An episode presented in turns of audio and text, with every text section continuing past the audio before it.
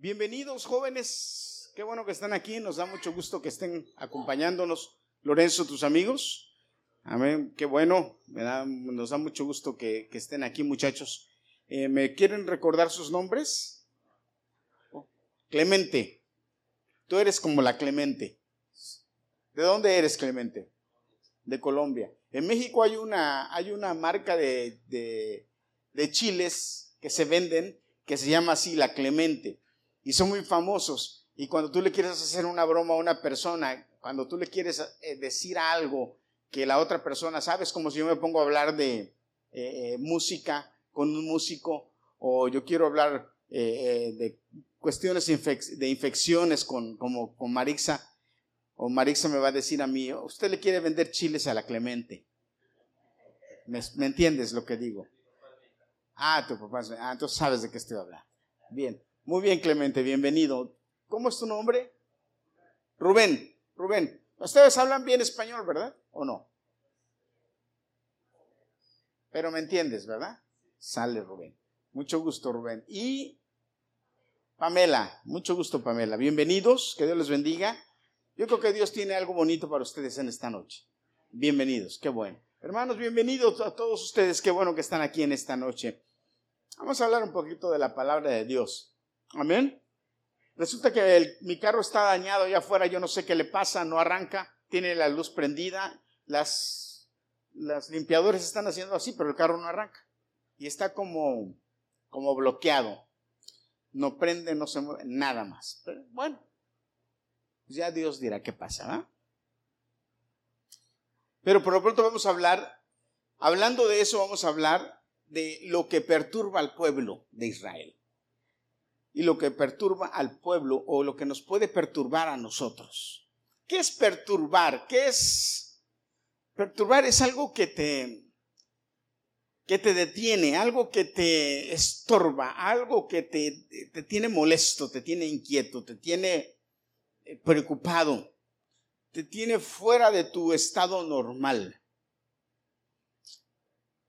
Y sucedió algo en este capítulo que vamos a leer, sucedió algo en el pueblo de Israel que perturbó a todo Israel, a todo el pueblo. Y ahorita que hablemos de esto, yo solamente quiero, o quiero más bien enfocarme en, en un lado de esto que quiero llamar la atención hoy a ti en esta tarde, porque es importante que lo notemos y que estemos avisados que si nosotros caemos en este problema podemos perturbarnos y podemos tener problemas en nuestra vida. Hay un refrán que usamos a veces y dice, guerra avisada no mata soldado, ¿verdad? ¿Han oído ese refrán? Guerra avisada no mata soldado. A mí me da risa porque cuando vamos a la panadería, a la panadería de mi esposa, porque yo soy el que hago los deliveries casi siempre, entonces me he vuelto experto en esquivar los hoyos, porque cuando llevamos el cake, uno no puede estar cayendo en los hoyos, porque o cada que uno cae en un hoyo en el carro, el cake se sacude y el cake corre el peligro de correrse, de moverse. Y si es un cake de dos o tres piezas, o dos o tres pisos, si imagínense si el case se mueve, eh, eh, tenemos pérdidas, tenemos problemas. Entonces uno tiene que andar con cuidado. De hecho, yo ya le dije a Liliana que vamos a investigar dónde puedes, podemos comprar unos signs de esos que se pegan, que son metálicos, que puedes pegar al carro, eh, que diga la tía fresa y que diga precaución transportando cakes o transportando pasteles, porque a veces yo voy despacio por la carretera pero me he vuelto experto en, en, evitar los hoyos. Yo no sé cuántos de ustedes manejan y son expertos en evitar los hoyos, los baches, las cosas. Pero hay un bendito hoyo cuando vamos que no tengo cakes y ya sé que el hoyo está ahí. De hecho, ahorita que estoy hablando de él, mi mente me lo, me lo fotografía. Ahí está el hoyo. No lo han arreglado. No sé por qué no han arreglado ese bendito hoyo. Tiene una eternidad ahí. Y yo ya lo conozco. Entonces, cuando yo voy para la panadería, vamos para la panadería, yo ya pongo, voy mi, carro, lo pongo a la mitad y ya paso en medio del hoyo ya. Pero a veces se me olvida. A veces voy platicando con Liliana y voy, o a veces voy en otra donde se me olvida y voy por el hoyo y cuando ya lo veo cerquita, entonces hago así rápido y, trato de esquivar el hoyo. Y Liliana siempre me dice, el hoyo, ya debiera saber que el hoyo está ahí, el hoyo y el hoyo, porque usted sabe que manejar con la mujer al lado es manejar como el que canta la lotería, ya saben ustedes eso, ¿ah? Bueno. Usted sabe, muchachos, el que canta la lotería, ¿verdad? Sí. El muerto. Sí, claro. muy bien. Gracias, al contrario, gracias. Entonces, a veces me, me, me, Pero ¿cuál es el punto de esto? Es, a veces caemos en algo que ya conocemos. Y eso es lo malo. Si ya sabes, ¿por qué caes? Y ese es un problema que hay, hermanos, y que Dios habla acerca del pecado. Hay dos, yo considero, y, según lo que yo he estudiado en este pasaje, hay dos tipos de pecados. Hay los pecados que se cometen porque, chin, de repente pecaste y, ya. Pero hay los pecados en los que tú sabes que está mal y aún sabiendo que, estás, que está mal, tu mismo espíritu te dice que está mal. Al momento que lo estás haciendo, sabes que estás haciendo mal y lo haces. Esos son pecados como el pecado de acá, que son pecados que te perturban y que traen consecuencias fuertes. Hoy yo quiero mencionar algo acerca de esto. Acán, la Biblia en Josué capítulo 7, versículos del 1 al 26 habla de él.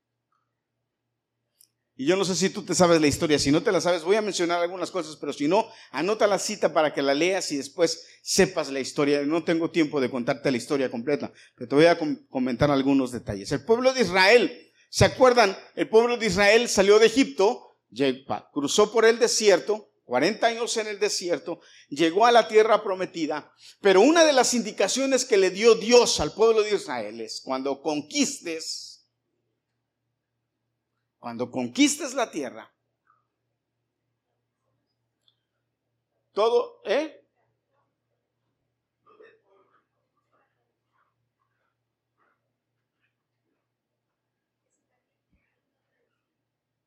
Ella le está traduciendo, ¿necesitas que alguien lo diga en inglés para él? Ella lo está haciendo. Cuando el pueblo de Israel atraviesa y llega y va a empezar a conquistar la tierra prometida, hay algunas instrucciones que Dios le da al pueblo de Israel. Y entre todas las instrucciones que le da es, les dice, ¿sí? No van a coger botín para ustedes.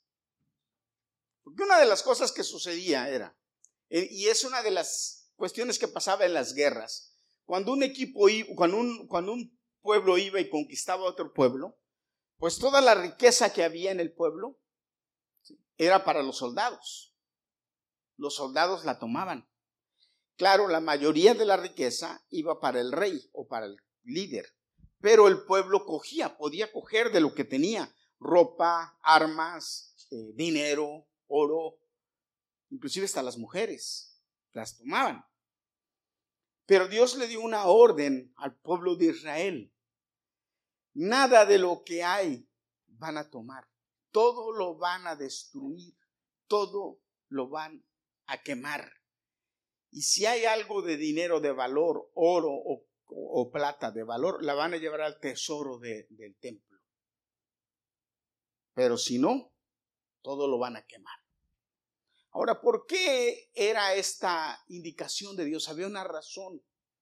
Y el detalle es que esos pueblos tenían la maldición de la idolatría y casi todo lo que tenían era ofrecido o dedicado a otros dioses, inclusive el oro, más bien mayormente el oro y la plata, puesto que con eso hacían ídolos, se ofrecían. Y así hicieron en Jericó, si ustedes leen en Jericó, todo lo quemaron, todo lo destruyeron, todo lo acabaron. Pero después de que ah, hicieron eso en Jericó, entonces van a otra, a otra ciudad, a otro pueblo, siguen caminando y van a otro pueblo a tratar de conquistar ese otro pueblo. Pero entonces, ahí eso es lo que el capítulo 7 de, de Josué empieza a narrar. Van a esta ciudad y, y Josué manda a unos espías a que revisen esa ciudad y que vean para ver cómo la van a, conquistar. Y ellos vienen y le dicen a Josué, no mandes a todo el pueblo, Josué, porque no es una ciudad grande. Manda dos mil o tres mil personas a que vayan, porque con eso va a ser suficiente para que podamos conquistar la ciudad. La ciudad de Ahí se llamaba, H-A-I, Hai. Ok, entonces van a esa ciudad de Jai, ven que es así, entonces dicen, ok, y, Josué manda tres mil hombres a Jai.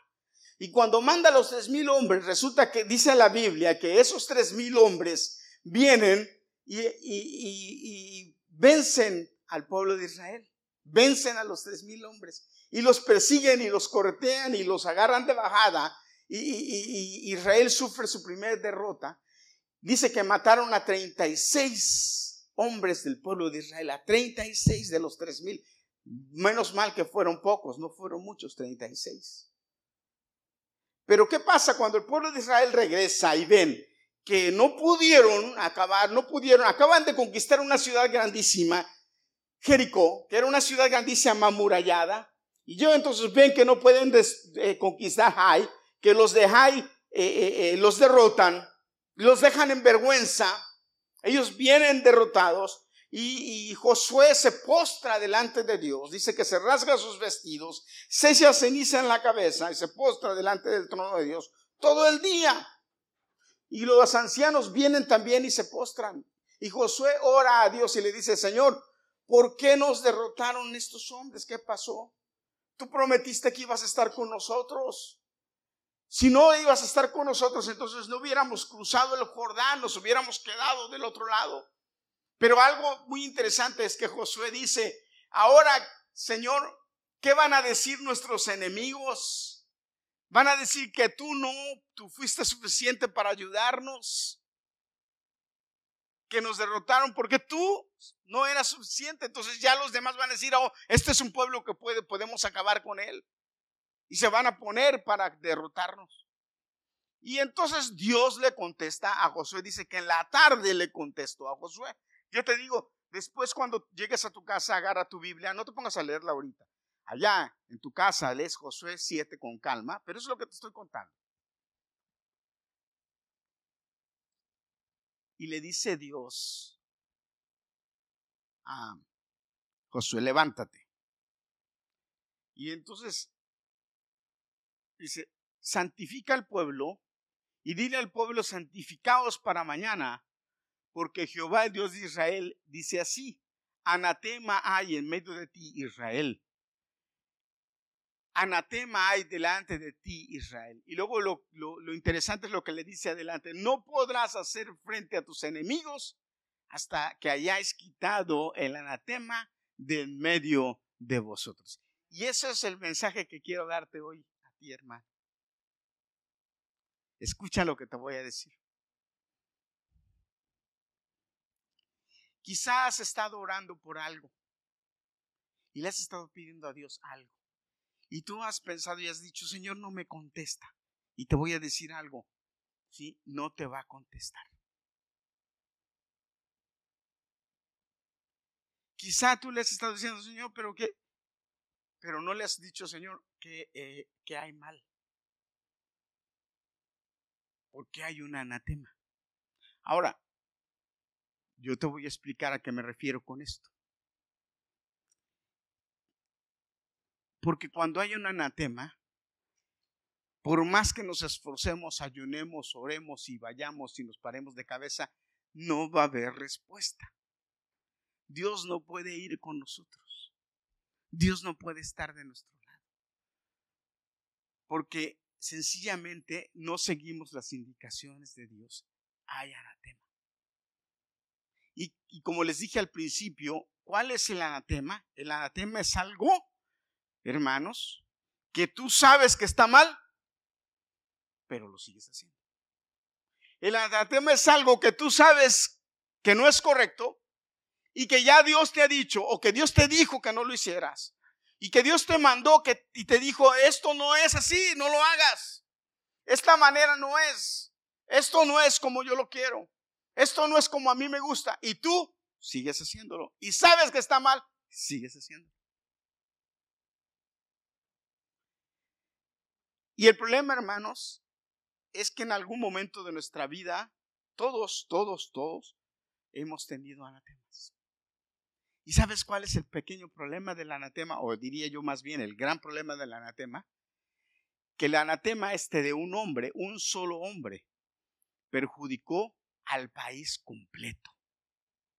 O sea que el anatema de uno puede, tiene el poder de perjudicar a toda una familia tiene el poder de perjudicar a todo un grupo, tiene el poder de perjudicar a, todo una, a toda una iglesia, tiene el poder de perjudicar a más de una persona. El anatema es fácil de descubrir. No se necesita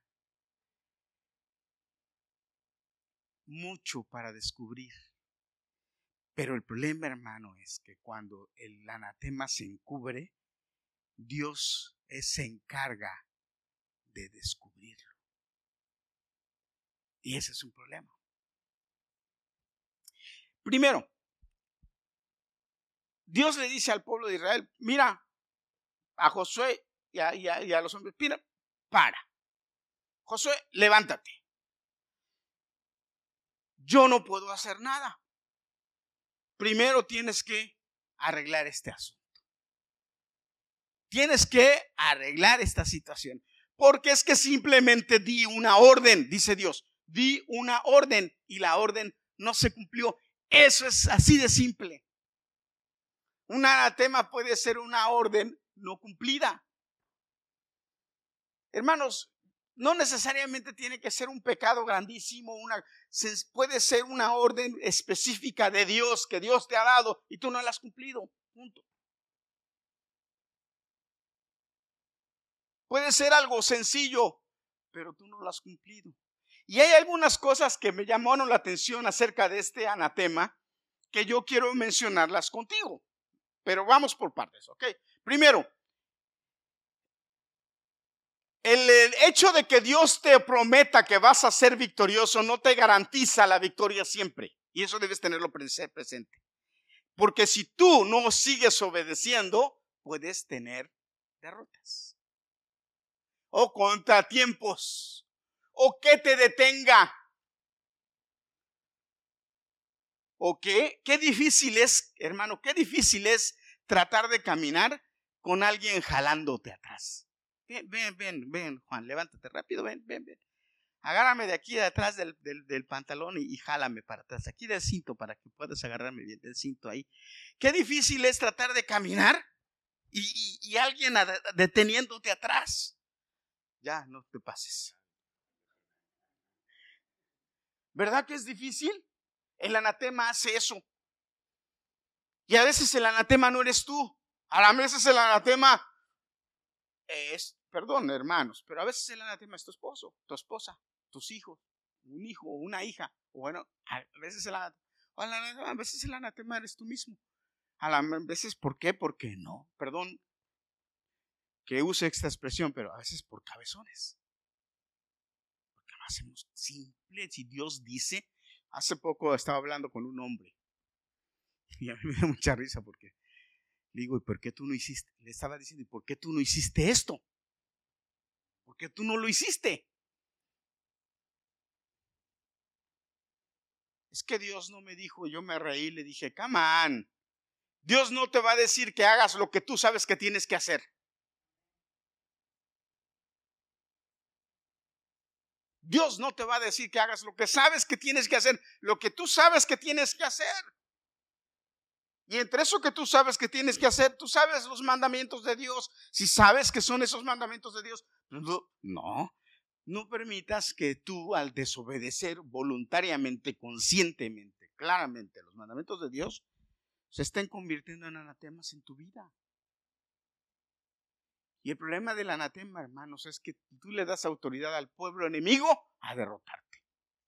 Y déjame decirte, el problema es que no, no es que el enemigo te va a tumbar y te va a matar y te va a pisotear, pero te va a causar pérdidas, te va a causar heridas, te va a causar retrasos, te va a causar problemas que no necesitas. Voltea con el de al lado y dile que no los necesitas. Díselo, no las necesitas.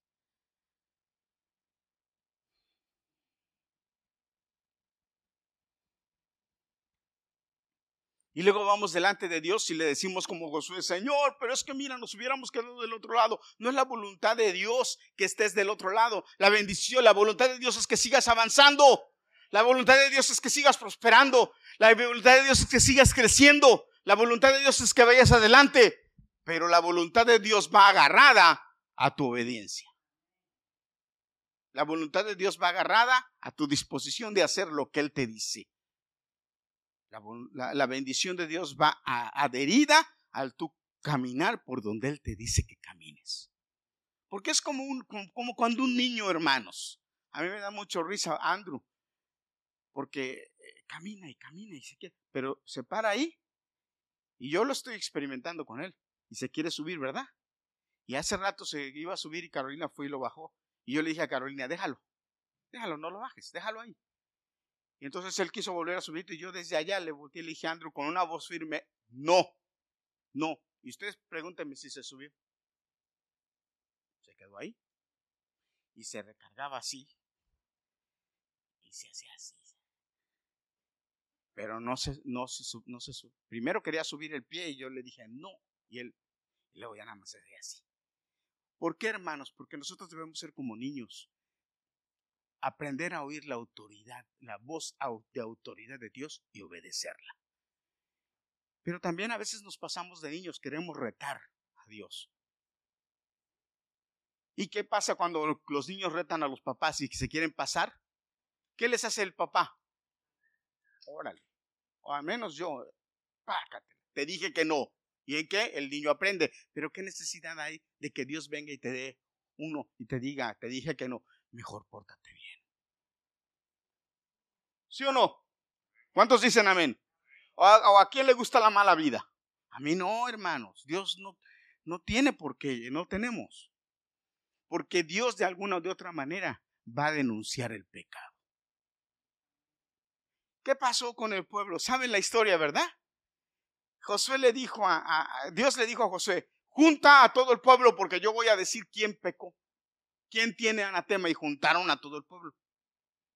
Y a mí me llama mucho la atención esto porque, wow, yo digo, yo creo que este hombre, este hombre estaba, hermanos, acabado desde que juntaron al pueblo dijo, Dios va a declarar quién pecó. Y este hombre estaba allá. Y Dios dice que juntó y echaron suertes. Y la suerte que salió sobre la tribu, si no me equivoco, la tribu de Leví o de Rubén. No, no recuerdo, no quiero decir mentiras. Ok, salió sobre una tribu.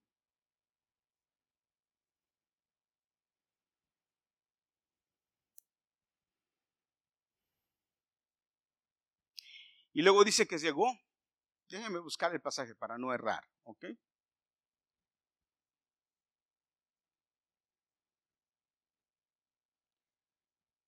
Josué, pues, levantándose de mañana del versículo 16, hizo acercar a Israel por sus tribus, y fue tomada, tomada la tribu de Judá. Y haciendo acercar a la tribu de Judá, fue tomada la familia de Sera.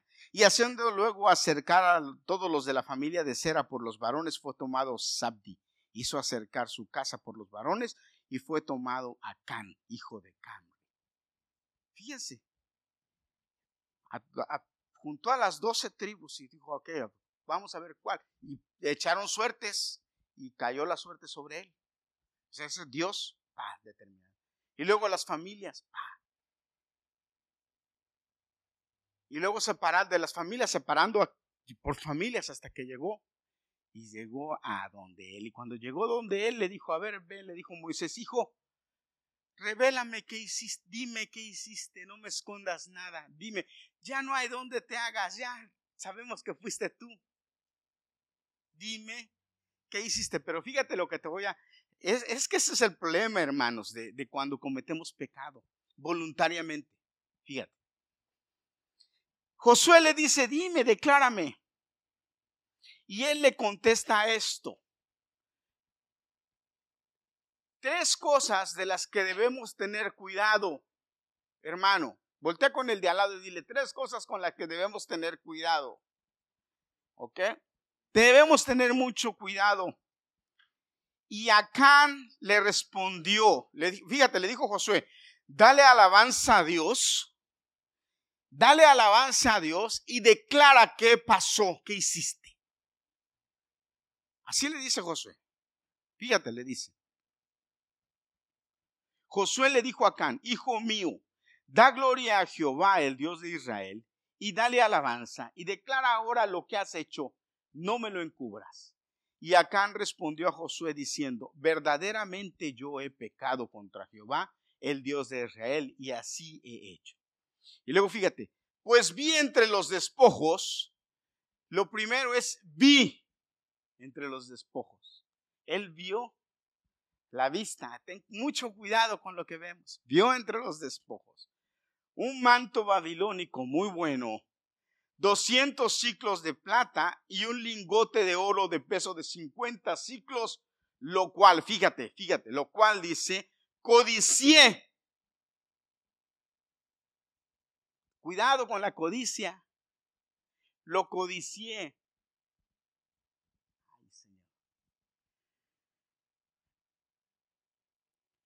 Segundo, lo tomé. Lo vio, lo codició y lo tomó. Ok, porque dice, y lo codicié y, ahí lo dejé, no, me gustó, sí, pero ahí lo dejé. No, lo agarro. Y luego lo tercero dijo, ¿qué? Y fui y lo escondí. Está escondido bajo la tierra en medio de mi tienda y el dinero debajo de ello. Ahora la pregunta aquí es,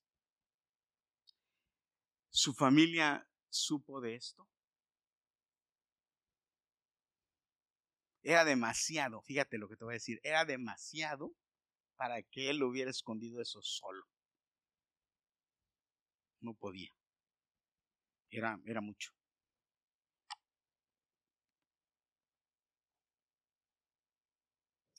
Lo tenía ahí guardadito. Ahora, lo que más me llama mucho la atención más adelante, porque si tú lees más adelante, te vas a dar cuenta que este hombre no era un hombre pobre. No era un hombre que tenía necesidad. Y no era cualquiera. Tenía un buen estatus. Y no era pobre, e-, tenía dinero. Porque más adelante, cuando lo matan, dice que matan a, él y a todo lo que tenía. Dice, sus animales. Y si hubiera sido pobre, no tuviera animales, no tuviera ganados, no tuviera burros. Tenía burros.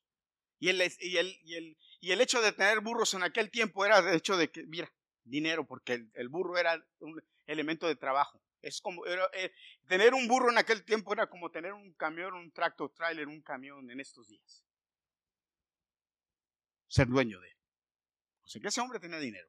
O sea que tenía necesidad de robarlo, lo que lo vio. No, pero ¿qué lo llevó a robar? La codicia. Codició, lo vio y le gustó, lo quiso. ¿Y qué dice la Biblia acerca?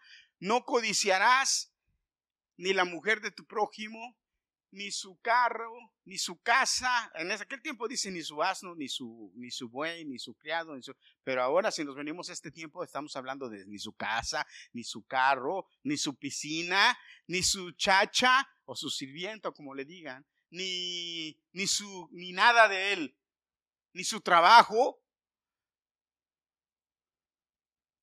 ni su salario. Hermanos, yo les he predicado aquí, les he enseñado, no sabes la carga que lleva tener lo que el otro tiene. No, lo, no sabes lo que hay. Hoy, pero hay hombres que dicen, hoy, pero y ven otro hombre con una mujer muy bonita y dicen, ay, pero y, una mujer, ¿por qué estás con ese eh, y ese tipo que eh, mejor que hubiera estado con uno como yo? Mira, una mujer así que la que yo me merezco. Tú no sabes el genio que tiene esa mujer que hay que aguantarla. Ese hombre la aguanta. Tú no tienes idea. Tradúcele que No te quedes a la mitad, díselo todo.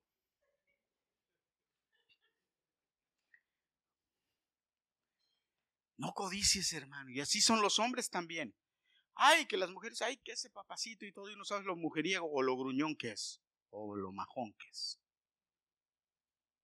Yo les he contado la historia. Yo vivía en Nueva York. Yo no sé si les he contado la historia o no. Yo vivía en Nueva York. Eh, cuando era soltero, había una señora que me, que me rentaba un cuarto en Nueva York. Y cada que yo llegaba a su casa en la tarde del trabajo, esa mujer estaba dándole de comer a su marido que medía como dos metros diez. Era un hombre grandísimo, sí. Y yo entonces me decía, Hermino, siéntate a comer. Entonces yo le decía, no, yo ya comí, porque la idea era que ella me supuestamente me rentaba un cuarto, pero no me daba, no, no con comida ni nada, entonces siempre me quería dar comida. Que Dios bendiga a los dominicanos, si eso tienen que dar comida. Y ella me quería dar comida y yo, pero yo llegaba comido, entonces yo le dije, yo ya comí, no, no, siéntate y me servía. Y entonces me sentía, pero entonces me decía, yo no sé si es una frase que tiene Lorenzo, ya tú me dices. Y me, decía, me lo, lo, decía, pero yo asumía que me lo decía a mí. Yo sí me decía, barco grande, ande o no ande. Porque el marido de ella medía dos metros diez, grandote. Y yo chiquito, enano, imagínense. Pues. Y yo volteaba y me le quedaba mirando y nada más me reía y decía, bueno. Yo sí, yo no sé cómo las mujeres se fijan en hombres chiquitos. Y yo ahí comiendo en su casa tenía que quedarme callado. Pero bueno. Yo, gran, barco grande, ande o no ande. Yo decía, bueno, está bien. No, no, este, juzgues a los otros, quédate tranquilo con lo que tú tienes. Está bien. Un día yo llegué del trabajo, como a los tres meses o tres meses y medio llegué del trabajo. Y cuando entro, la encuentro en el sillón llorando, pero llorando, pero llorando, pero como peor que la Magdalena. Hagan de cuenta que eran dos Magdalenas. Y me quedo mirando y digo, ¿qué te pasa? Me dice, es que este me dejó. Le digo, ¿cómo que este me dejó? Sí, mi marido me dejó, me dijo. Le acaba de llegar a la residencia y se fue. Y se fue con la que era su novia, me dijo, allá en República Dominicana, se fue con esa. La trajo, tenía planes y la trajo y ya se fue con ella. Ya, ya, ya. ¿Y qué creen que me salió a mí decirle? Le digo, pero ¿por qué lloras? Le dije. ¿Pero por qué lloras? Le dije. Si tú siempre dijiste barco grande, ande o no ande, ahora que no anda, pues agarra tu barco y cárgalo. Ay, pero tú si eres malo. Le digo, no, pero para que veas que no es así la cosa.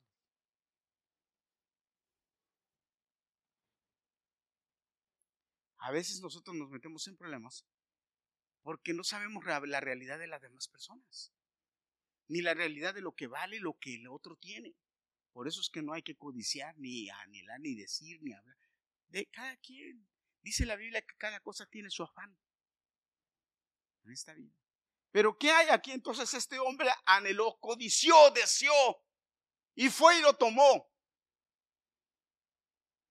Porque déjame decirte, hermanos, que es una gran diferencia que te guste algo a que lo codicies que te llame la atención de repente algo a que lo codicies. Hay una, una diferencia grande. En la codicia ya entró la maldad. Y cuando ya entra la maldad en la codicia, hermano, tú, eres, tú estás dispuesto a hacer lo que sea para tener eso. Y eso es lo que te lleva al pecado. Nada te detiene. Y por eso la Biblia dice, no codiciarás. Repito, desear no es malo, ven algo y que te guste no es malo. Pero cuando entra la codicia, ahí es el problema. Porque la codicia es algo que te va a afectar en todos los sentidos. Y este hombre lo codició y sabía que Dios había estipulado que no se podía hacer eso. Él sabía que Dios había dicho nada de lo que está ahí, tomen para ustedes. Y este, este hombre va y le dice, sí Señor, yo lo agarré y lo tengo escondido allá, en mi, en mi casa. ¿En dónde lo tenía escondido? ¿En dónde, ¿Para quién fue la maldición? Para toda su casa.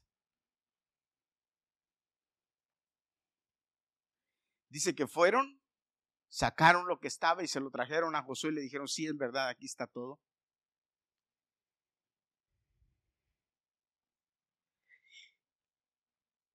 Y dice que ah, trajeron todo lo que él, lo que él, lo que era de él. A él lo apedrearon fuera de la ciudad. Después lo quemaron y quemaron todo lo que él tenía.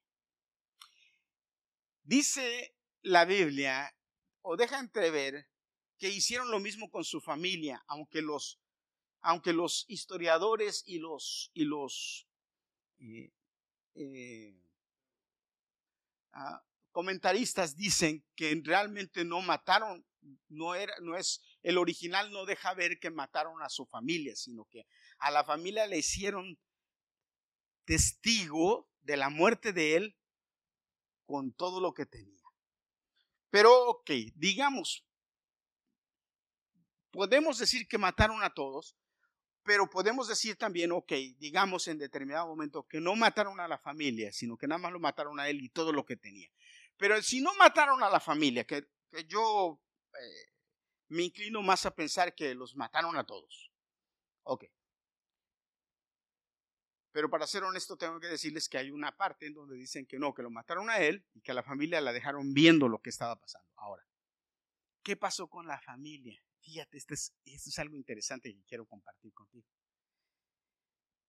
Lo mataron a él, quemaron todo lo que era de él, y la familia entonces, ¿qué consecuencias sufrió? Barbarita, ¿qué consecuencias sufrió la familia si no los mataron? Desde ese momento se quedaron completamente en la miseria entraron al ámbito de la pobreza. Fueron gentes pobres que iban a tener que vivir de la misericordia y la limosna de los demás. Después de haber tenido una situación, porque les repito, este hombre no era pobre, este hombre era pudiente. ¿Te das cuenta de lo que, de lo, a lo que te arrastra el anatema? ¿Te das cuenta lo que te arrastra el no cumplir con lo que Dios te ordena? Eh, ¿Te das cuenta lo que te arrastra el pecar voluntariamente estando consciente de que no debes hacerlo y tú lo hiciste? Ahora, lo más hermoso de todo, hermano, es que Dios declara tu pecado y nuestra, nuestra situación hoy no es igual que la situación de, este, de ese tiempo. La gracia en la que vivimos ahora nos da la oportunidad de declarar nuestro pecado y de adquirir gracia y misericordia. En aquel tiempo, Él declaró su pecado y tuvo que morir para ser redimido. Ahora, fíjate, Él murió apedrado y quemado y fue redimido. Él, adquirió redención por su muerte. Él no, él no fue condenado, o sea, al morir él pagó su castigo y quedó libre para poder ir al cielo. Él no fue condenado, pero su pago fue su propia muerte. Por eso es que él, por eso es que Josué le dice, alaba a Dios declarando tu maldad. Y él lo hace. Él dice, sí, yo he pecado, se arrepiente. Pero la situación en la que vivían ellos en aquel tiempo es diferente a la situación en la que vivimos hoy. Hoy Dios te da la oportunidad de decir, declara tu pecado para que yo te perdone. ¿Sabes cuál es la gran diferencia de aquel tiempo y de este tiempo, hermano? ¿Sabes cuál es la gran diferencia y por lo cual tú y yo debemos sentirnos en paz y alegres y alabar a Dios? por esto. ¿Sabes cuál es la gran diferencia? La muerte de Jesucristo en la cruz. Jesucristo murió en la cruz del Calvario para que tú y yo podamos decirle a Él limpiamente, tranquilamente, Señor, sí, tengo este anatema, he pecado contra ti, la regué.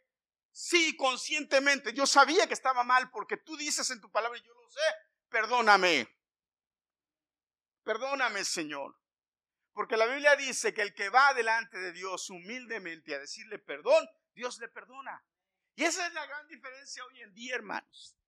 Que tú y yo tenemos la bendición de poder ir delante de Dios y decirle, Señor, perdóname. Y dice la Biblia, si tus pecados fueran rojos como la grana, emblanquecidos como la blanca lana serán. Si confesamos nuestros pecados, dice la Biblia, Él es fiel y justo para perdonarnos y limpiarnos de toda maldad. Por eso es importante que nosotros entendamos que el pecado puede traer destrucción a nuestra vida si no nos arrepentimos y pagamos y restituimos. Y le decimos al Señor, perdóname. Ahora yo le voy a preguntar, hermano, pero ¿cómo le hago entonces? Si me, me robé algo. La Biblia dice restituyelo. Pide perdón y restitúyelo. Cometí algo mal, hice, restitúyelo, arréglalo, pide perdón. Lo que tenga que arreglarse, arréglalo. Lo que se pueda arreglar, arréglalo, pero pide perdón. Y yo creo que esta es una tarde en la que nosotros podemos decir, o una noche en la que sí nosotros podemos decir, Señor, al Señor, perdona.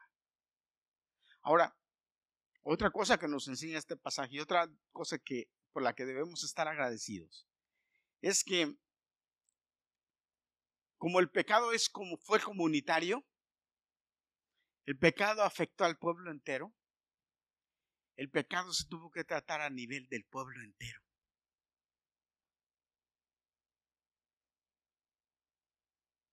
Amén. Pero cuando tu pecado eres tú con Dios, Hermanos, no hay más que tú ir con Dios y hablar con Él. No necesitas otra cosa. Lo único que tú necesitas es ir delante de Dios y decirle, Señor, he pecado contra ti. El hijo pródigo, ¿con quién fue a pedir misericordia?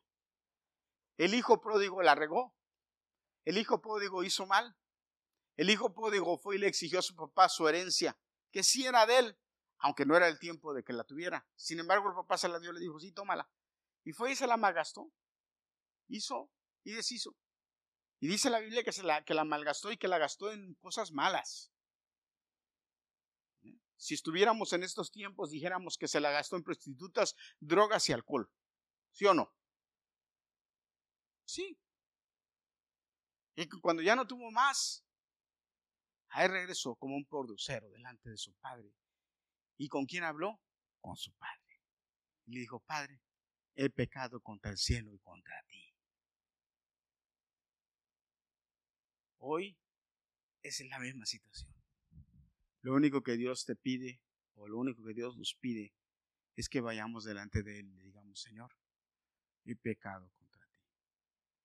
Y si tu pecado ha alcanzado a algún prójimo o algún hermano, algún familiar, a tu esposo, a tu esposa, a tus hijos, a tus hijas, con ellos es que tienes que decirles, ir y decirles, perdóname. No tienes que quedarte callado. Tienes que ir con él y pedirle perdón. Ahora, pídele perdón y déjalo. Si te perdona bien, si no, déjalo. Tú pide perdón. Y pídele perdón a Dios. Hace poco estaba hablando con una persona y le dice, pastor, pero ¿Por qué yo tengo que perdonarle si lo que me ha hecho es muy malo? Me estaba diciendo de una situación. ¿Por qué tengo que perdonarle si lo que me ha hecho es muy malo? Y ha, perjudicado no solamente a mí, sino ha perjudicado a mucha parte de mi familia. ¿Por qué tengo que perdonarle? Y dice, no siento en mi corazón perdonarle. No quiero perdonarlo. Me ha dañado mucho, me ha hecho mucho mal. ¿Por qué lo voy a perdonar? Y en ese momento Dios me hizo sentir algo muy fuerte en mi corazón y yo le dije, yo le dije, eh, ¿sabes? Le dije, ¿sabes? somos personas que nos olvidamos muy fácil de lo que hacemos. Somos personas que se nos olvida bien fácil lo que hacemos. Porque todos, todos hermanos, sin excepción, hemos ofendido a alguien. Pero nosotros, se nos, a nosotros se nos olvida. Pero lo que nos hacen, no se nos olvida. Parece que lo rayamos en nuestro corazón y se nos queda ahí. parece que nos alimentamos de el sentimiento que trae el recordarnos de lo que nos hicieron, porque hasta para eso somos egoístas. Ay, es que me hicieron mi dolor, esto es mi dolor, es lo que me hicieron a mí. Y lo único que provoca esto, hermano, es más resentimiento. Y te hace ser más olvidadizo. Pero si nosotros fuéramos más, con mejor, tuviéramos mejor memoria y recordáramos lo que hemos hecho, lo que nosotros hemos hecho, fuéramos un poquito más tolerantes con lo que nos hacen. Porque yo les voy a hablar claramente a los que estamos casados. Yo le puedo preguntar, ¿cuántas veces a, los hombres aquí pueden levantar la mano a ver los hombres casados?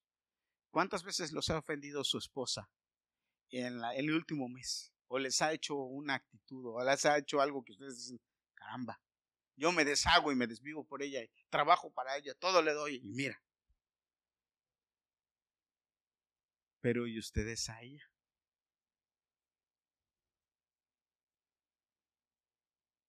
Porque es malo, es que la convivencia es complicada. Pero por eso el amor es que yo digo, ok, es que si yo soy, tengo que aguantar porque a mí me aguantan. ¿Saben cuál es mi bandera? Tengo que aguantar porque a mí me aguantan. Y quiero que me aguanten. Y como quiero que me aguanten, yo aguanto. Porque quiero que de, quiero que de viejito me tengan paciencia, yo debo tener paciencia. Lo único que a veces es que me regana mucho en la pastelería, pero yo entiendo porque la jefa es así, pero yo aguanto.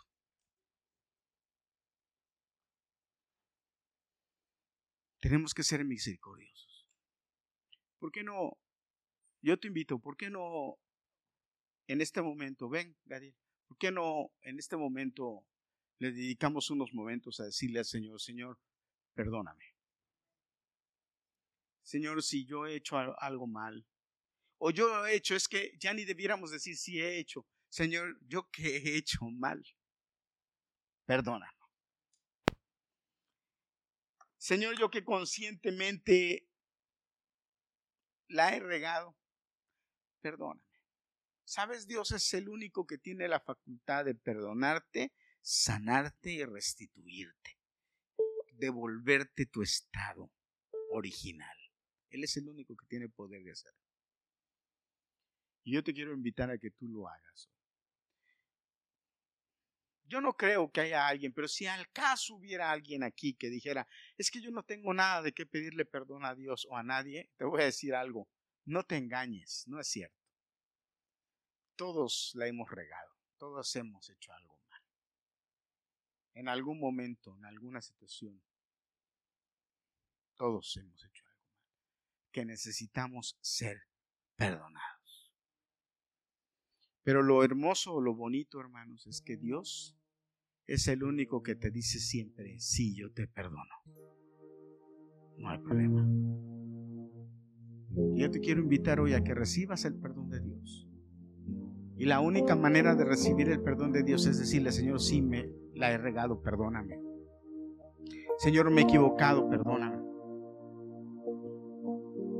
Señor, sí, sabiendo que no debo hacerlo, lo hice. Créemelo, no tengo tiempo de leerte todos los mandamientos de Dios. Están ahí escritos. Pero te puedo leer unos, te puedo decir ahorita de memoria unos qué, 10, 12, y seguramente en alguno de esos hay algún problema. Llegó un día con Jesús una mujer, una mujer, una prostituta, llegó con Jesús y se le tiró a los pies. ¿Por qué? ¿Sabes por qué se le tiró a los pies la prostituta? Porque la querían matar a pedradas. Porque la ley decía que si encontrabas a una mujer prostituyéndose, tenías que matarla a pedradas. Y la mujer llegó, se tiró a los pies de Jesús, venían persiguiéndola para matarla. Y los hombres con piedras le dijeron, Jesús, le encontramos en el acto Imagínate, estos sinvergüenzas la estaban velando para llevársela a Jesús. Eran sinvergüenzas. Estaban velando para llevársela a Jesús. Para ver qué Jesús decía. Oh,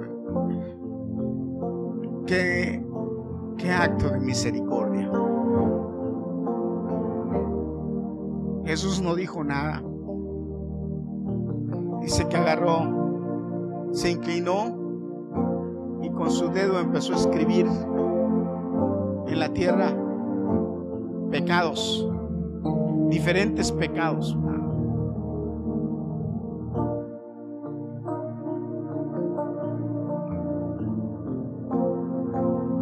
Y que cuando voltearon y le insistieron, lo único que él hizo es levantó la cabeza y les dijo, señaló a, la lista de pecados del suelo y dijo, el que esté libre de pecado, tírele la primera piedra. ¿Y qué pasó? Dice que desde el más viejo hasta el más joven, cuando empezaron a ver su pecado, ¿qué pecados habrá escrito Jesús en la tierra?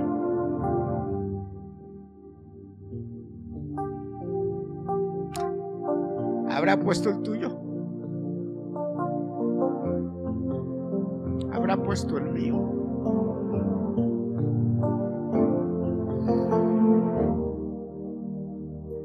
Yo creo que sí. Pero en esta noche Jesús extiende su mano, te dice, vete, pero no peques más. Así le dijo a la mujer, ni yo te condeno, mujer.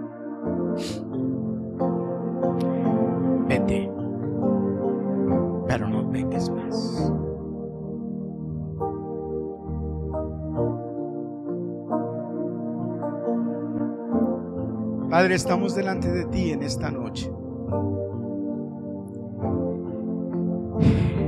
Invocando tu misericordia. Estamos delante de ti esta noche pidiéndote que tengas misericordia de nosotros. Sí, Señor, hemos hecho mal.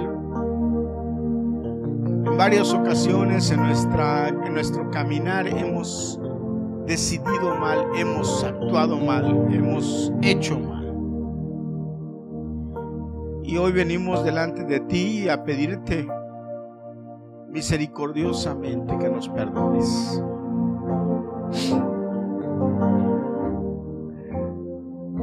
A pedirte que tengas misericordia de nosotros y perdones nuestro pecado. Que tengas a bien borrar nuestro anatema y restituirnos como hijos tuyos. hemos mentido,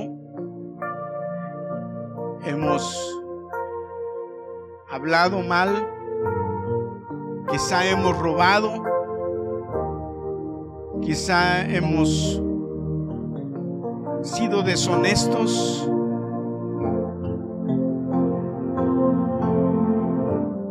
No sé, Señor, ¿qué más?